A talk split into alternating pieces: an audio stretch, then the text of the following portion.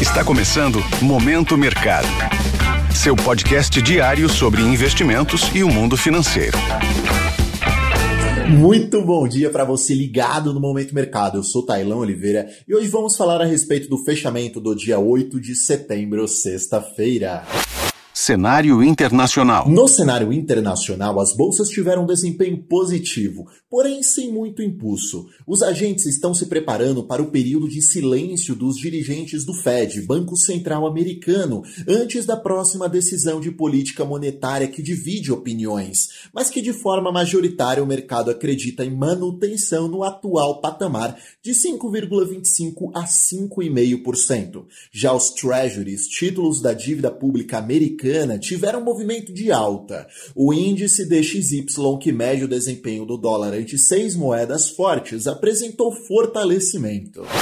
Cenário nacional. No cenário local, o câmbio demonstrou praticamente estabilidade. A moeda americana caiu 0,02%. Porém, na semana, o dólar acumulou alta de 0,86%. Em relação à renda fixa, os contratos de juros futuros tiveram um leve comportamento de fechamento por motivos técnicos, porém sem muita movimentação relevante. Sobre bolsa de valores, a liquidez ela foi bastante reduzida em função do feriado do Dia da Independência. O Ibov demonstrou variação negativa depois de os mercados americanos fecharem queda no dia anterior. Além disso, China também vem demonstrando fraqueza econômica e isso impacta nas commodities, o que impacta em cheio diversas empresas da nossa bolsa local. O maior exemplo é o índice de materiais básicos, que apresenta apresentou a maior queda setorial lá na sexta-feira, guiado por Vale ON,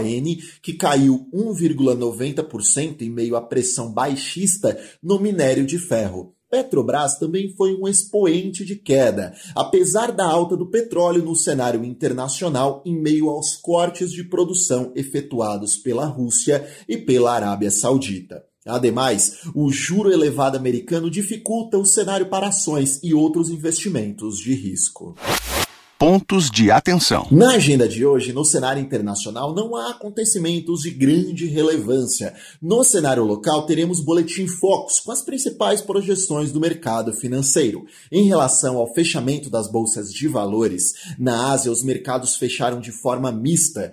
Em relação à Europa, até o momento os mercados estão apresentando alta, enquanto os índices futuros de Nova York também seguem com variação positiva. Bem, esse foi mais um Momento Mercado. Espero que você tenha gostado. Até a próxima. Fui! Esse foi o Momento Mercado com o Bradesco. Sua fonte diária de novidades sobre cenário e investimentos.